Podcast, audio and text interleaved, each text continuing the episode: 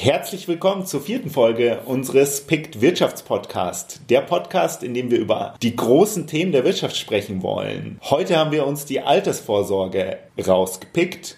Juri, warum denn gerade die Altersvorsorge? Ja, Altersvorsorge ist derzeit in den Medien sehr präsent, weil die SPD das Thema aufs Neue entdeckt hat und einen Rentenvorschlag gemacht hat der sicherlich diskutierenswert ist und man muss sagen, der ja nun auch einige Prozentpunkte in den Umfragen schon mal gebracht hat. Aus Sicht der SPD läuft da einiges richtig und es ist auch richtig und wichtig, das zu thematisieren, denn Altersvorsorge ist eine ewige Baustelle.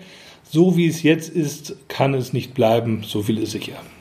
Ja, da bin ich ja gespannt auf die heutige Folge. Wie immer mit mir, Moritz Orent äh, von PICT und Juri Walwitz, Inhaber einer Vermögensverwaltung. Genau, also insofern bin ich mit dem Thema Altersversorgung beruflich immer mal wieder konfrontiert. Allerdings Zugegebenermaßen ist es die private Altersversorgung. Dann schauen wir uns gleich mal an, wie unser Rentensystem heute aktuell funktioniert. Die Altersvorsorge jeden Einzelnen kann auf drei Säulen fußen. Die eine Säule ist die gesetzliche Vorsorge. Das, was ich von der deutschen Rentenversicherung monatlich im Alter überwiesen bekomme.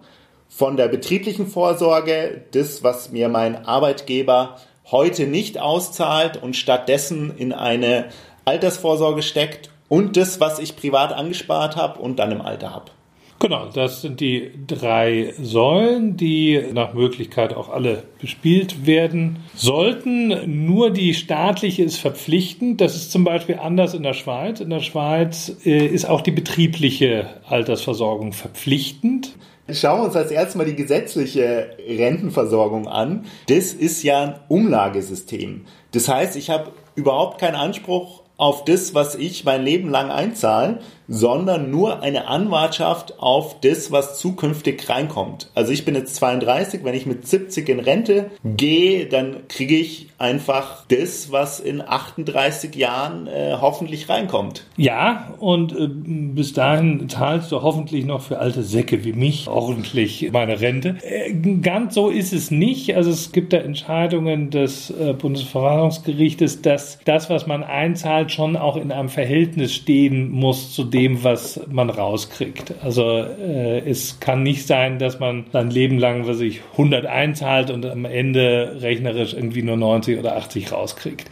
Also da ist der Gesetzgeber nicht ganz frei. Es muss schon in, irgendwie im Verhältnis stehen, aber im Prinzip ist es eben ein um Umlageverfahren. Also es wird kein Geld angespart, kein Kapitalstock, wie das in anderen Ländern ist. Zum Beispiel in den Niederlanden läuft das Ganze im Wesentlichen über ein Kapitalgedeck abgedecktes Verfahren. Also man zahlt was ein, dann liegt da ein Kapital in einer Pensionsversicherung und wird eben am Ende ausgezahlt. Generell kann man unterscheiden zwischen, ja, die englischen Termini sind Defined Benefit und Defined Contribution. Also Defined Benefit heißt einfach eine feste Auszahlungsgröße und Defined Contribution, da ist eben nur fest die Einzahlung, aber die Auszahlung ist dann eben sehr variabel. Das ist ein wichtiger Unterschied sozusagen, wer das Risiko nimmt. Beim Defined Contribution hat halt der Einzahler das Risiko und beim äh, Defined Benefit hat, ähm, hat eben der Auszahler hat das Risiko.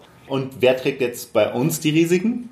Also in der staatlichen Altersversorgung trägt der Staat das Risiko. Deswegen, Und darüber ja dann die Steuerzahler eigentlich. Die Steuerzahler. Genau, die, die, die sind im Risiko. Äh, wenn es eben eine Lücke gibt in der Rentenversicherung, dann wird der Staat eintreten. Tut er übrigens jetzt schon. Also es gibt ja äh, eine massive Aufstockung des Rentenetats durch äh, Steuermittel. Ist äh, der größte Posten, den es gibt. 94 ja. Milliarden waren es wohl 2018. Ja.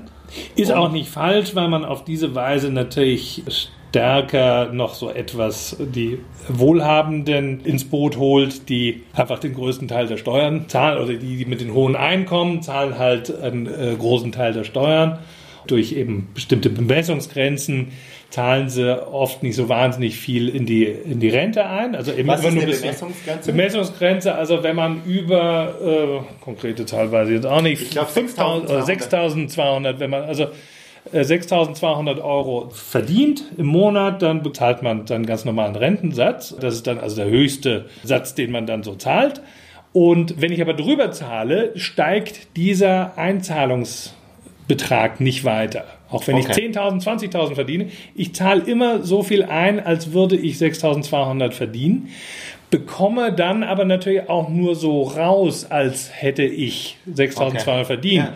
Weil wenn jemand also sozusagen für 20.000 Euro im Monat einzahlt, dann will er am Ende, muss er dann natürlich auch eine entsprechend höhere Rente bekommen. Und damit eben der Staat nicht so wahnsinnig hohe Renten dann zahlen muss, sagt man einfach, okay, wir legen einen Deckel drauf. Also das sind ja Zahlen, die für ganz, ganz viele in Deutschland nicht relevant sind. Ich habe gelesen, es gibt so einen Eckrentner. Das ist eine fiktive Person, die 45 Jahre lang aus einem Durchschnittseinkommen Beiträge bezahlt und dann in Rente geht. Und so einer bekommt in den westlichen Bundesländern aktuell 1284 Euro und 6 Cent. Also 48 Prozent des letzten Bruttogehalts. Und die Durchschnittsrente liegt drunter von dieser Eckrente. Also so viel kriegen die Leute nicht an Geld durch die gesetzliche Rentenversicherung. Ja, wie das halt immer mit so Durchschnitten ist. Ich habe zehn Jahre eingezahlt in die staatliche Rentenversicherung, bin dann äh, selbstständiger Unternehmer geworden. Seither zahle ich nicht mehr an, sondern sorge nur noch privat vor.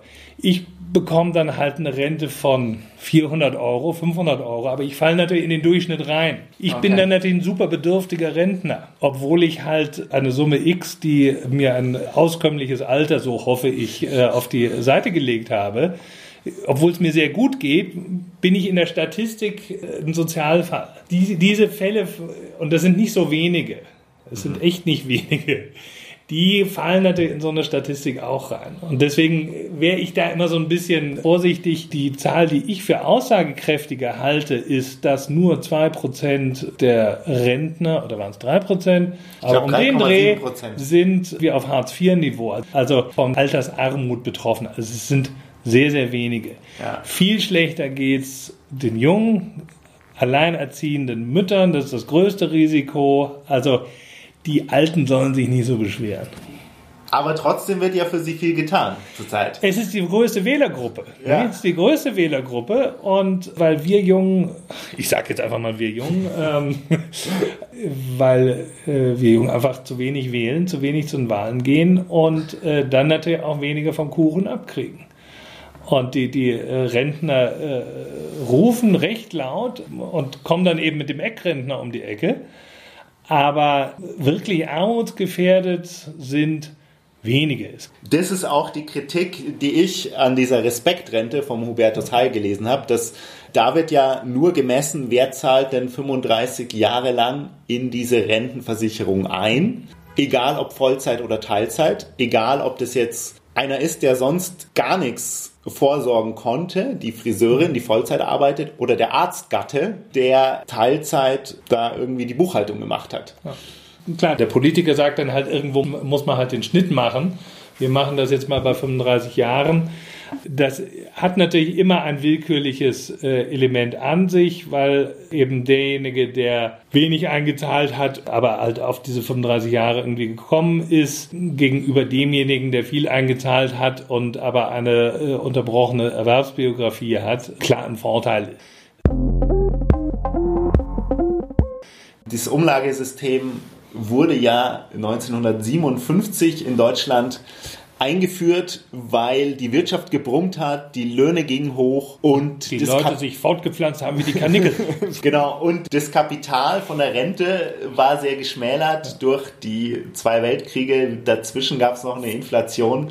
Also hatten die nicht so viel. Und dann war es damals quasi nur fair, die an dem Aufschwung zu beteiligen. Ja, weil natürlich die damals 1957 ältere Generation, die hatte eben alles verloren und äh, die hatten also keine Chance, sich ein Kapital, einen Sparstrom fürs Alter zurückzulegen. Klingt netter, als wenn man von Kapital redet. Und weil die das nicht konnten, war das natürlich auch völlig in Ordnung, dass man sagt, okay, wenn ihr konntet nicht fürs Alter vorsorgen, also geben die Jungen was ab. Man macht so eine Umlage. Äh, das gab es aber auch zum Beispiel als Lastenausgleich zwischen Osten und Westen, dass eben diejenigen, die in Westdeutschland alles behalten hatten, an die Flüchtlinge, die aus dem Osten äh, kamen, einfach was abgeben mussten. War damals angebracht und völlig in Ordnung. Und seit 57 haben wir letztendlich unser heutiges System mit Schrauben, die hin und wieder angezogen wurden. Der Arbeitgeber zahlt was ein und der Arbeitnehmer zahlt was ein in die Sozialversicherung und dafür kriege ich eben Rente. Das geht gut, wenn man viele hat, die einzahlen und wenige hat, die was bekommen. Und ja, das, das, ändert sich ja an zwei Fronten. Erstens gibt es immer weniger und zweitens werden die Alten, die ja mit 67, 65 oder auch 63 in Rente gehen, leben die immer länger. Und beziehen immer länger ihre Rente. Und das ist, ist genau das Problem. Das ist auch nichts Neues. Die Demografie gibt einem die Mittel an, an die Hand, dass man bestimmte Dinge schon sehr lange vorher wissen kann. Man weiß einfach, wie viele äh, Menschen in Deutschland im Jahr 2018 geboren wurden. Und dann kann man genau sich ausrechnen, wie viele Junge es dann auf wie viele Alte gibt. Aber noch ein bisschen Zuzug dazu, aber das kann man ja auch einberechnen. Ja, ich meine, auch da äh, ist natürlich die ökonomische Fragestellung immer eine etwas kühlere. Nicht jeder Zuzug bringt uns auch im Rentensystem was. Ja, wenn die syrische Großmutter mit 70 hier anlandet, dann wird die bei uns im Rentensystem nichts bringen. Äh, insofern, Klar. uns bringen die Jungen was, die gut ausgebildeten bringen was. Die können die Rente stabilisieren. Aber beim Zuzug kommt es eben auf den Mix an. Das ist ja etwas, was nun endlich mit einem Einwanderungsgesetz mal auch so formuliert wird, dass man eben schon im Interesse der Sozialsysteme schauen sollte, dass man die richtigen Computer-Inder oder so, wie das früher hieß, hier irgendwie anlockt was kann man dann tun? Also wir haben auf der einen Seite immer weniger die Zahlen und auf der anderen Seite immer mehr, die länger Geld bekommen. Dann kann man sich ja ausrechnen, dass einerseits die einen mehr zahlen müssen und andererseits die anderen weniger bekommen werden. Ja, oder? Oder, oder es gibt zwei Möglichkeiten noch. Oder sie arbeiten länger, die Alten. Das ist jetzt natürlich entgegen dem Trend. Rente mit 63 war meines Erachtens ein großer Fehler. Also länger arbeiten ist eine Möglichkeit. Oder man macht halt Schulden. Dass eben die Generation heute Schulden macht und dann eben an die junge Generation weiterreicht. Aber da die eh okay. eh nicht wählt, ist ja wurscht. Ja, wir müssen alle wählen. Unter, unter 40. Wählen ist wichtig. wählen ist wichtig, ja.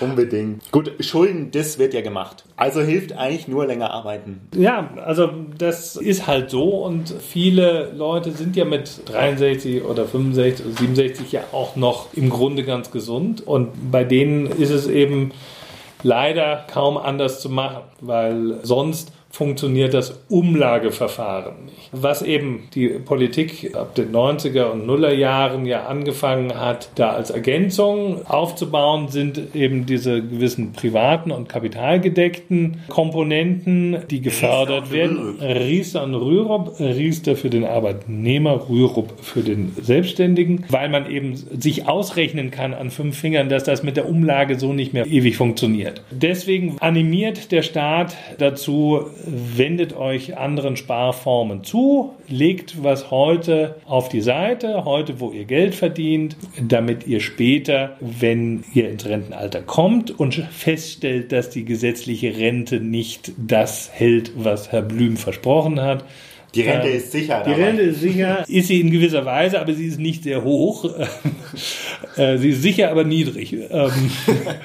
Aber wenn das dann kommt, dieser Aha-Effekt, dann habt ihr eben noch was auf der Seite, äh, habt ihr was gespart, äh, habt ihr euch eine, eine, Wohnung abbezahlt oder sonst was und dann reicht euch eben auch diese kleine Rente zum Leben zusammen mit dieser privat gesparten Sparstrumpf. Dann kann ich mir ja ausrechnen, wie viel ich ungefähr brauche. Wenn ich jetzt einen Lebensstandard habe und sage, ich brauche für mein Leben 1500 Euro und rechne mir aus, das ist ja weitgehend transparent, ich kriege ja mit meinem Rentenbescheid immer eine Schätzung, mhm. wenn ich jetzt so weitermache, wie viel werde ich dann wahrscheinlich bekommen. Wenn ich dann noch einpreise, dass die 48,1 Prozent, die der Eckrentner aktuell bekommt, wahrscheinlich weiter sinken werden und ich mir irgendwie ausrechne, ich kriege wahrscheinlich 700 Euro nach meinem Arbeitsleben, für ja. die gesetzliche Rente. Das ist knapp über dem Respekt.